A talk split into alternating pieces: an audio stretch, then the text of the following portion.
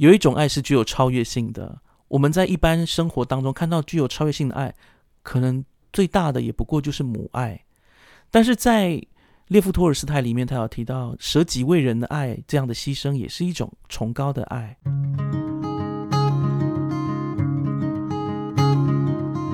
玛莎·嘎苏，你好吗？你今天去了哪里？又做了什么呢？是否还交了些新朋友呢？岛屿的阳光适合阅读。马昆蒂夫想跟您做个朋友，并分享我今天读到的一些心得。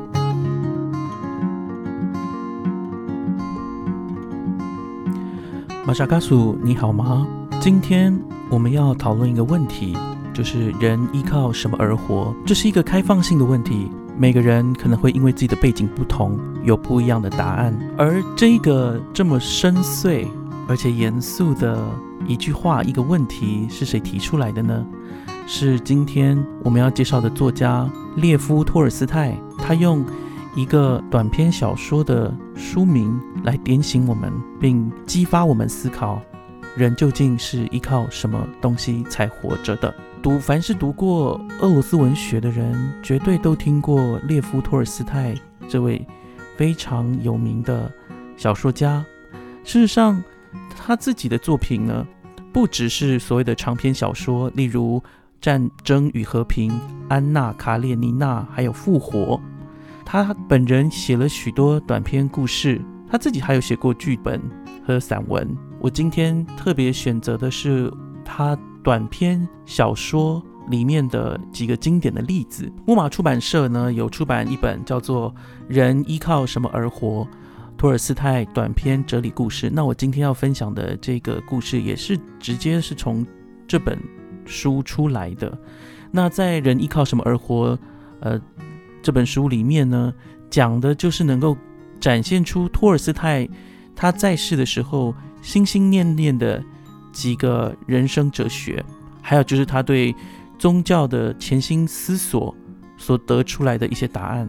不过我们要知道，毕竟托尔斯泰不是一个哲学家，他不是用哲学的推理理论，然后来让我们理解他的一个宗教信仰，或者是他的一个基本的道德核心信念。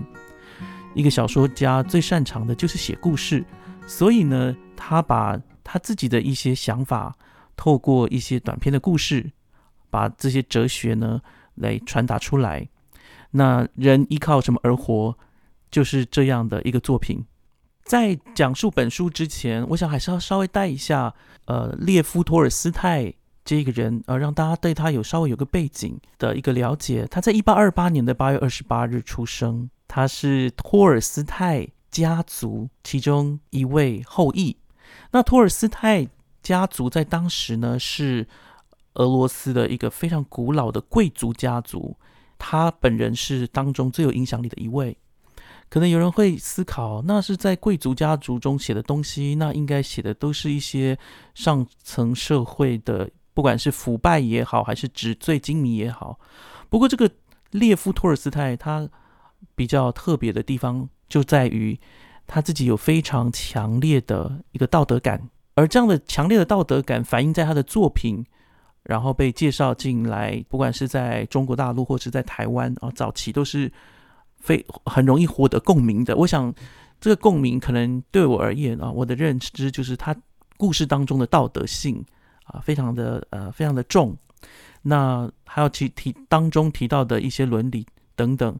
呃，都能够引起呃华语读者的共鸣。那另外一方面呢，我我觉得他一个奇特之点也在于说，虽然他是一个基基督教徒，但是他却能够把世人所在意的问题呢，都能够清楚的点点出来，而具有一种普遍性、普适性。所以呢，其实他的作品绝对呃。牵动的不只是华语的读者，还有世界各地其他的呃地方的读者。很可惜的是，他在他在世的时候，虽然多次获得诺贝尔文学奖提名，但是都没有真正的获奖啊，也没有真正的获得诺贝尔文学奖，也成为历史上一个很重要的一个文学的争议啊。不过，我觉得对托尔斯泰来说，他可能自己也不是那么在意了，因为他的人生到后来，他的修为和他的。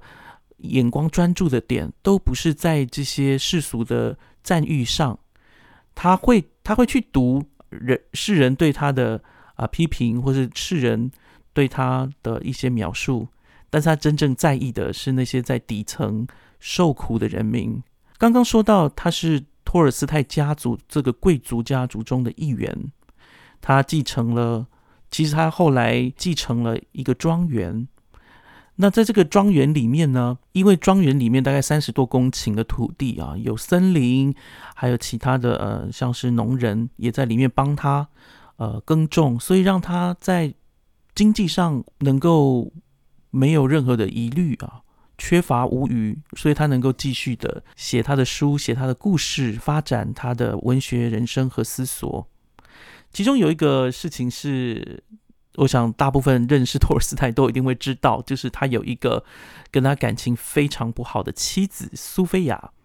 这个苏菲亚其实在十八岁的时候嫁给了三十岁的托尔斯泰。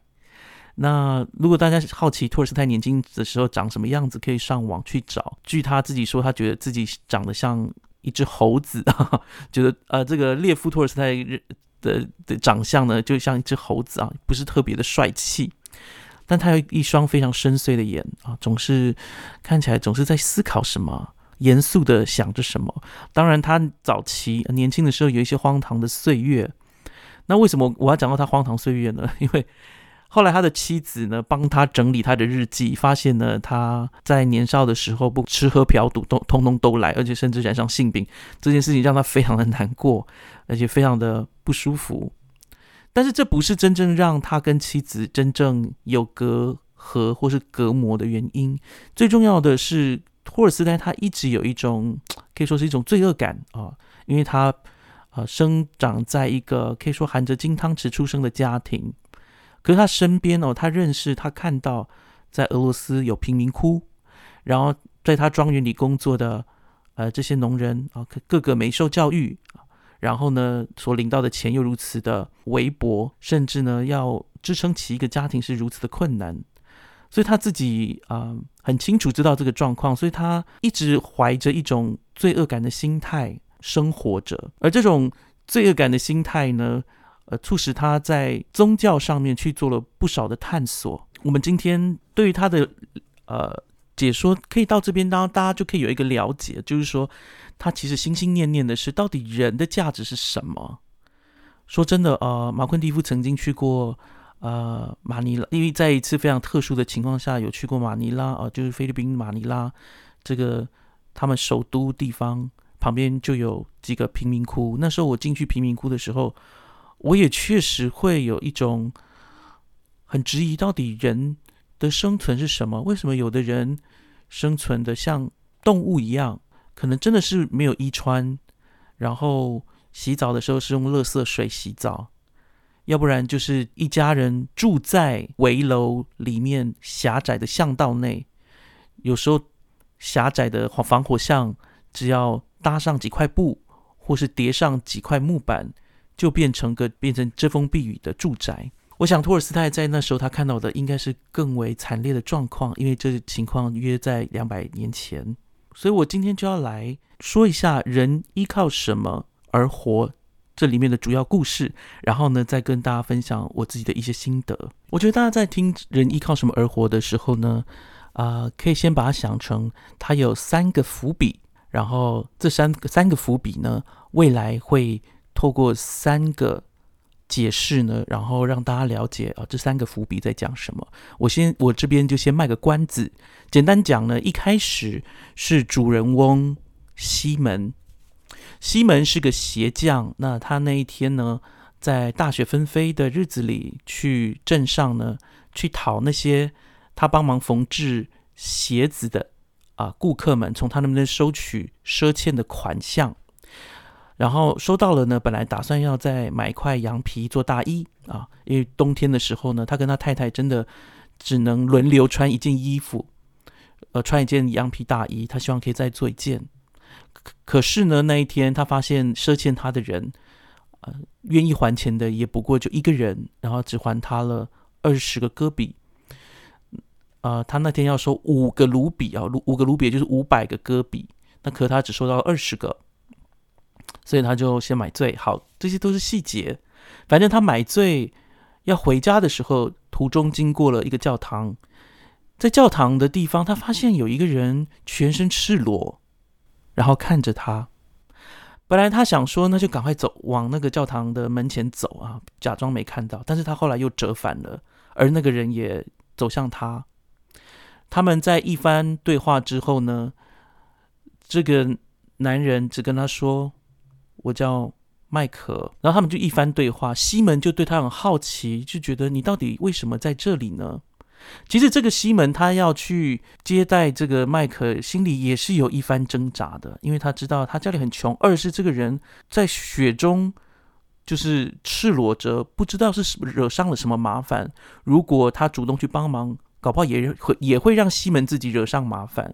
但总之呢，西门还是决定了，他把就是身上的衣服给这个全身赤裸的麦克穿，把呢他。肩上呢扛着的一双鞋子啊，也让麦克穿上。总之就是让这个人能够回到家。然后在回到家之后呢，我们遇到了故事的第三个主角，也就是西门的太太马欧娜。马欧娜其实因为这个家庭就是不是非常富有的家庭，但是他们还是能够供供给人吃东西。后来马欧娜就决定把他本来要留。留着要做面面呃，就是让家人可以再吃一星期面包的面包粉，后来还是拿去烤了面包，然后呢，去让这个麦克吃。这个时候，第一个伏笔来了，麦克微笑了。好，这是他第一次微笑，也是这呃这故事的第一个伏笔。那这个麦克呢，后来也继续在西门家哦，就当学徒，然后帮忙做鞋子，那做的非常的好。约过了一年。来了一个非常有钱的士绅，那这个士绅呢，啊态呃态度啊语气都非常的不好。然后这个绅士呢就高喊他的仆人说要把一块小牛小牛皮拉进来，然后他对他就是呃就是他就交代说他需要怎么样的鞋子，而且他说这个鞋子至少呢要撑过一年这样子。塞门也就是刚刚说的那位补鞋匠，他其实有点害怕啊。因为这个小牛皮是蛮名贵的，可以说是布料啊，或是材料。他通常没有用那么名贵的材料做帮人家做鞋子，所以他问麦克说：“我要我要接这个案子吗？”麦克点点头，就好像在说：“你就接了吧。”总之，塞门就按照麦克的意思啊，也就是补鞋匠按照这个麦克的意思接下了这个生意，然后呢说。呃，就开始制作这双要保证一年内不会变形也不会裂开的靴子。嗯，反正 anyway，在这个故事当中呢，麦克是负责缝制鞋子的人。塞门看到麦克，发现麦克的眼光没有在看这个士绅士的身上，而是凝视着这个绅士的背后，好像这个绅士这有钱人好像背后有人一样。麦克看了他看的地方。一会儿，突然露出微笑，神色变得开朗许多。这是第二个伏笔哦，让大家知道他第二次微笑。没有人知道他为什么微笑，只有麦克知道。所以啊，这个时候，呃，塞门就很放心的让麦克去缝制鞋子。但是后来发现，他缝的并不是这个绅士所要求的长靴，他做的是一个软式的拖鞋。这个时候。塞门就说：“麦克，你到底在干嘛？你人家要的是长靴，你现在竟然只做了一个软式的拖鞋。”塞西门正要对麦克说话的时候，对不起，塞门啊，塞门门外呢来了那个士绅的家里个仆人呢来来到塞门家，然后对塞门说：“定制鞋子的那个绅士昨天坐马车回家的时候，在马车上就死了，然后车停下来，他人呢就直接滚出来了。”所以呢，女主人说：“那小牛皮就别做长靴了，把它做那个出殡时要穿的软式拖鞋就可以了。”然后这是第二个故事。在麦克呢，又继续在塞门的家待了快六年。在第六年的时候，来了一个太太跟两个孩子，其中一个孩子呢，脚呢一跛一跛的。这个妇人呢，就对呃马欧娜，也就是塞门就这个鞋匠的太太说呢，呃，要做嘛，就做三只一样正一样的鞋子，那另外一只给跛的那只脚做另外一只鞋。那这两个女孩是双胞胎，所以他们的脚应该是一样大。塞门量好尺寸之后，就问说：“哎，为什么小女孩会这样啊？是生来就跛脚吗？”然后这个时候，这个太太说：“不是啦，是被她妈妈压断的。”所以在这个一番的讨呃一个交谈当中，才发现这个妇人不是两个小女孩的妈妈，她只是好心养他们的。因为她说：“呃，六年前呢，这个孩子们的父亲在砍树的时候死了，然后。”星期二才下葬，妈妈在星礼拜五也死，也就是说，父亲死父亲死后的三天，这两个孩子才生下来。然后妈因为爸爸已经过世，妈妈也是独来独往的，所以后来生了重病死了，那就摔到呃摔到了其中一个小女孩的脚上，把她的一只脚给压断了。妇人呢又继续说道：“因为呢。”当时村子的聋人聚在一起，想要办法，想想想办法，说要怎么样照顾啊这两个小小孩。那刚好这个妇人当时也才生了一个孩子，然后还有奶水，所以想说我身强体壮，应该还是可以给孩子喂奶。然后很特别的是，神的旨意让这两个孩子长大，而他自己的孩子呢，活不到两岁就死了。他虽然没再生小孩。但是生活也好转了，然后这位妇人就表达出她多么爱这两个小女孩，这一对双胞胎。他们在继续聊天的时候，突然这个小屋子有像夏日闪电一般啊，夏日闪电，光亮呢从麦克坐着的角落射出来，每个人都朝他那边看，发现他的双手交交叠在膝上，往上凝视，脸上挂着微笑。这是第三次微笑。现在我就要一一解解答了哈，就是说这个麦克到底是何方神圣？他的三次微笑又代表了什么意思呢？我待会儿会再去补述，就是西门啊或塞门还有麦克他们名字的一个可能的一个补充。那我先把故事讲完，为大家解谜，到底这三个微笑啊，三个伏笔是什么？麦克他说呢，其实他是。一个天使，那他在六年前啊，他的任务呢就是把人啊人的灵魂带走。麦克说呢，他那个时候遇到了一个妈妈，然后这个妈妈看到了麦克，就知道麦克是神派去的，准备要带他离开人世。但是妈妈就流着泪说：“不要带走我，这个孩子没有我没有姐妹，然后也没有阿姨，孩子也没有妈妈，那这样就没有人可以帮忙照顾了。”请不要带走我，让我先照顾我的小宝宝。这个麦克那时候还是天使，他那时候心里就一软，想说：“嗯，好，我回去。”结果回去之后呢，神就说：“去，还是要把妈妈的灵魂带来，但是你要去了解三项真理啊！这三项真理是什么呢？也就是今天的伏笔的啊三个问题：一，人的心藏着什么；二，人没有什么；三。”人是依靠什么而活？了解这些事情之后，你就可以回到天堂来。所以故事说到这里，我们知道了吗？这个故事其实有很多的视角可以去理解。我也是觉得这是列夫·托尔斯泰一个很厉害的地方。一开始，我们的视角是随着这个旁白去发现说，哦，这个塞门啊，也就是这个补鞋匠。怎么样接待他？后来赛呃麦克怎么样在这个补鞋匠里面接到案子，然后遇到了士绅。再来，我们又看到就是一个妇女带着她的两个女儿，可以这样讲养女来做鞋子。所以，我们一开始其实是一个我们的视角是从一个叙述者的视角了解这个事情。而且很有趣的地方是，当这个旁白用这样全知的观点，好，仿佛全知的观点在告诉我们事情的时候。反而增加了我们的悬疑，我们反而觉得我们好像了解的不够多，不够多。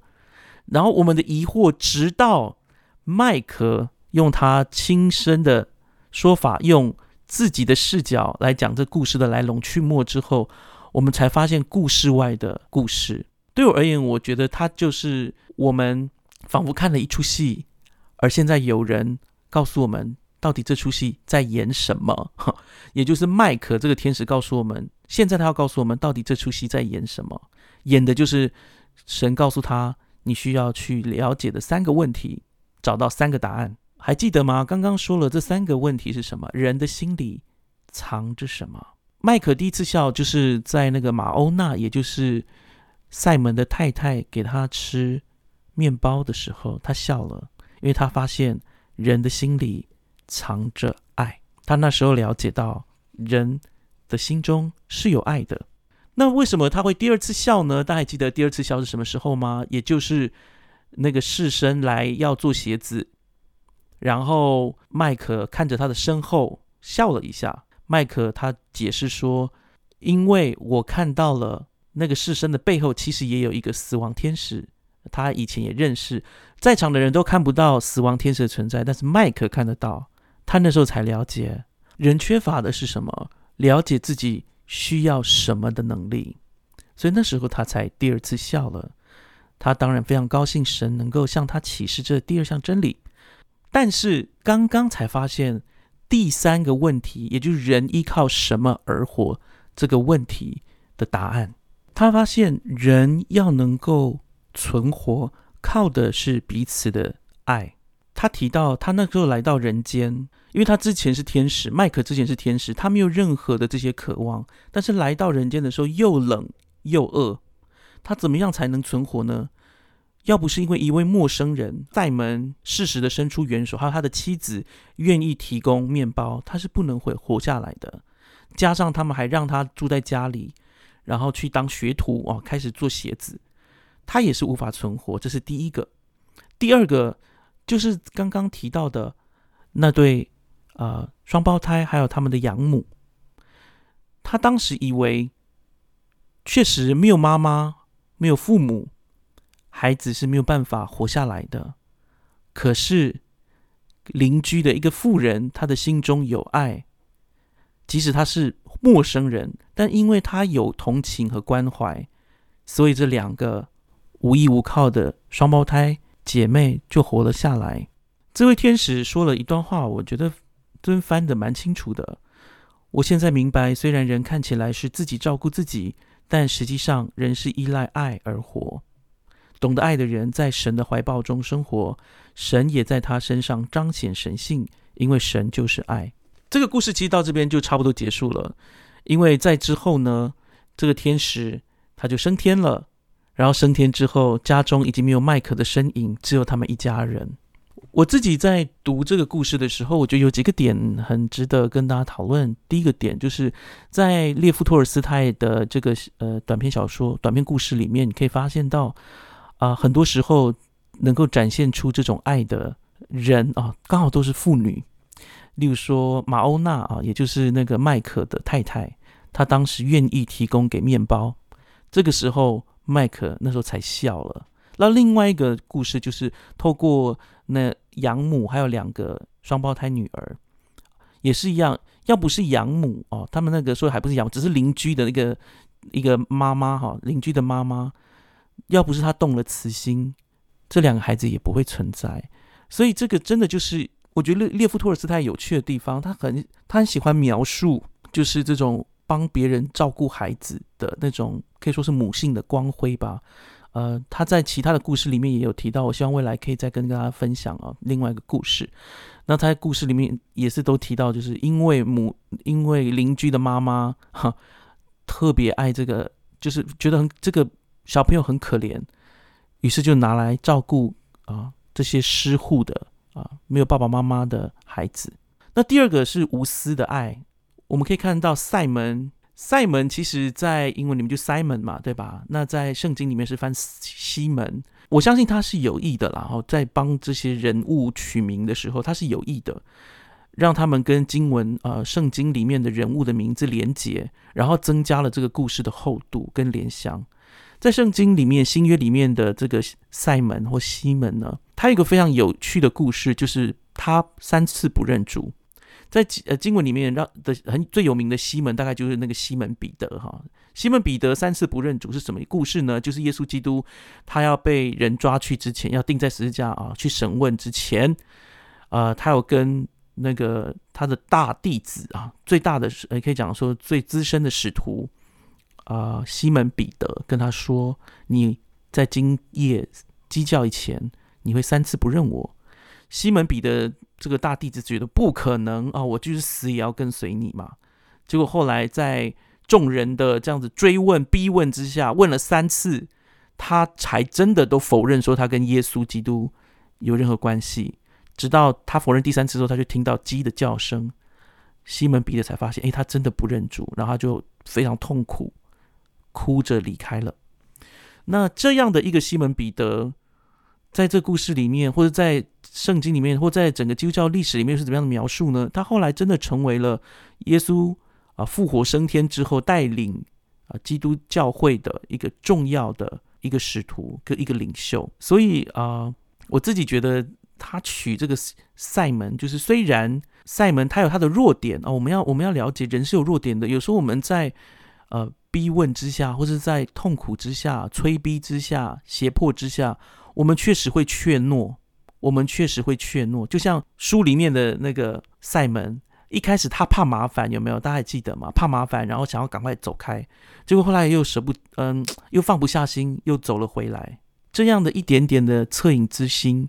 然后救了一个人的命，也是我觉得也是给我们一个提醒。有时候我们一点点的慈心，确实有非常大的一个影响。再来，我要讲麦克啊，麦克这个天使啊，在圣经里面，Michael 其实翻成中文也可以翻成米迦勒啊。米迦勒在经文里面啊，被形容为是一个大天使，大天使也就是在神面前的天使啊。那这个大天使做的所做的事情啊，就是。啊，我是说，在这个故事里面说的，就是去把人的灵魂接到天上去嘛，对吧？也是一个一个使者的一个概念啊。我自己觉得这个 Michael 啊，在在那个书里边说他长长得非常年轻啊，然后其实也是干干净净的人，其实并不是呃看起来乱七八糟的人啊。就是说我得说起，就是蓬头垢面。可是有时候我们人哦，我在想说，要是 Michael 他长得是，就是他被打下人间，然后。那个落入人间的样子是，呃，蓬头垢面的话，会不会其实更难让人去动，就是慈悲之心或怜悯之心？这是今天这个人依靠什么而活，呃的故事哦，差不多讲到这里。我自己很喜欢这一个故事。我在大学的时候，我之前完全没有听过这个故事，直到大学的时候，有一天老师用了将近一堂课的时间，而且我修的课还是跟什么海洋。环境概论吧，老师讲的这个故事，然后在我心中留下一个很深刻印象，就是为什么老师要讲这个故故事呢？作为一门那时候算是我们一个通识课程我我后来觉得老师可能就是要表达一件事情，再多的学识恐怕也没有你知道怎么做人来的重要。我们的生活，我们人生的目的是什么？我们为什么活在这里？我们需要去进行深刻的思考。只是很可惜，在一般的书里面，我们很少，或是现在比较流行的、受到大家追捧的这些文学里面，很少这种对人生目的的追求。而我们在呃这个故事里面所讲到的那样的爱，人是依靠爱而活着。我想那个爱不止，如果是宗教性的爱，它总是会包含一个超越性的概念，它不只是一种怜悯而已，而是有一种超越。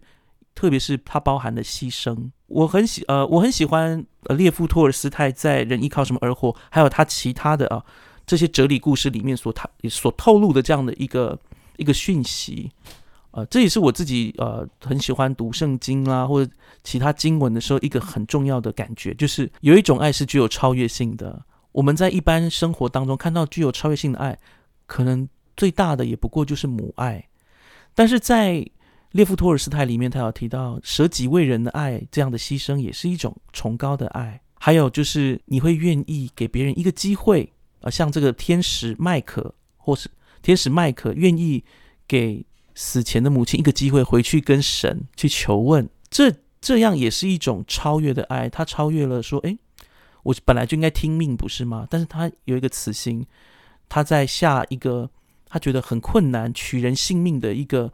决定之前，他动了慈心回去问，而神为他开启的是更多的智慧。而我希望今天分享这个人物依靠什么而活这样的故事，也同样可以为各位开启智慧。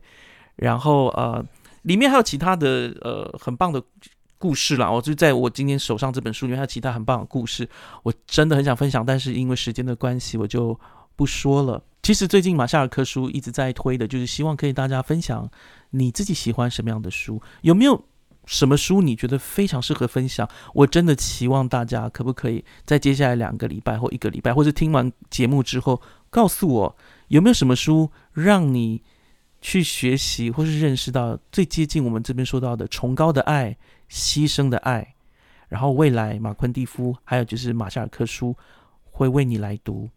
那我们今天节目就到这里，然后也希望可以啊，大家可以为这种爱呢感到喜悦。